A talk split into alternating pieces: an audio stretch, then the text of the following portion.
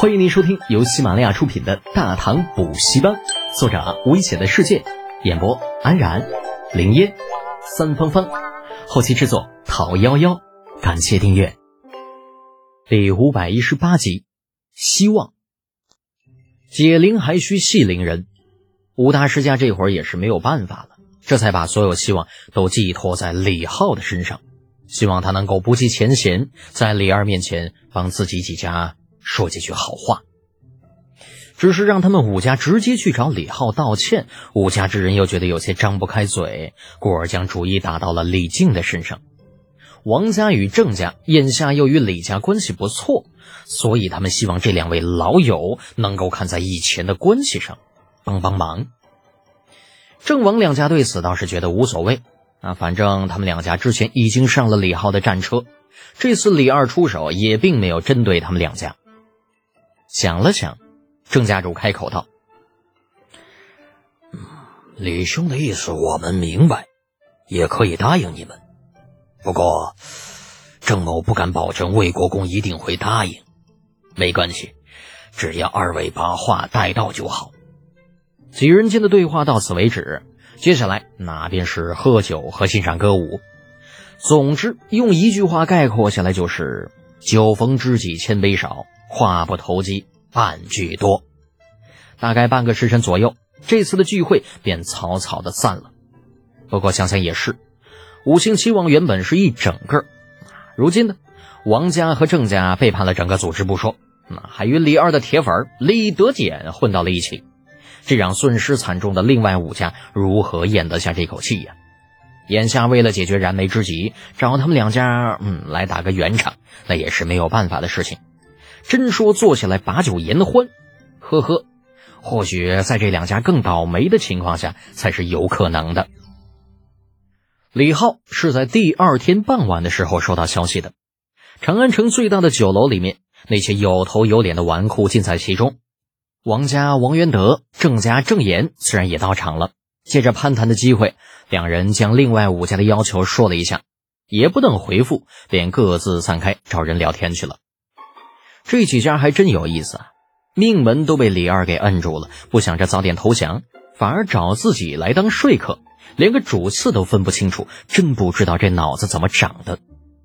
李浩身旁，雪燕郡主近日换了一身白色襦裙，长发盘髻云鬓，微风吹来，裙裾飘飘，宛如月宫嫦娥。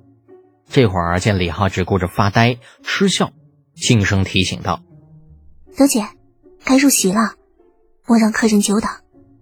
啊，哦，李浩回过神来，对李雪岩笑了笑。那咱们快些进去吧，外面风大，你穿的又单薄，千万别染了风寒。相同的话自不同的人口中说出来，感觉自是不同的。往日这种关心的话语，李雪岩不知听过多少，不过大多没有什么感觉。但这一次从李浩口中听来，却让他心中微微一暖，俏脸微红。轻轻的嗯了一声，便随着李浩顺着楼梯往二楼而去。酒楼的二楼此刻人声鼎沸，说不出来的热闹。见李浩二人上来，不乏有人起哄：“德简呐，你们二人什么时候办喜事啊？兄弟们可都等着喝喜酒呢。”李浩明显感觉到身旁玉人的紧张与羞涩，不禁暗骂：“这帮混蛋不分场合乱开玩笑，正当这是在青楼喝花酒呢？”啥玩笑都开，当下撇撇嘴，笑骂道：“哼，想喝酒就直说，别跟老子这找借口啊！”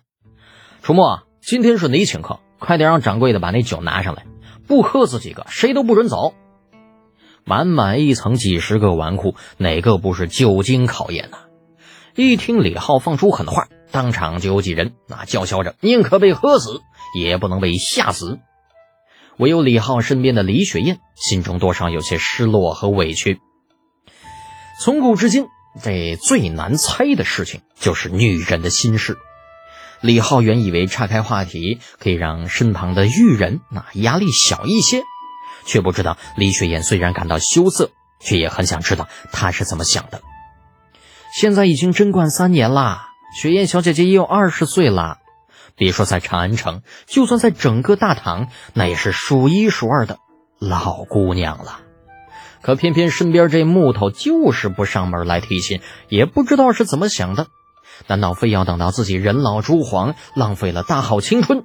又或者他干脆就没有这份心思，压根就不想要娶自己吗？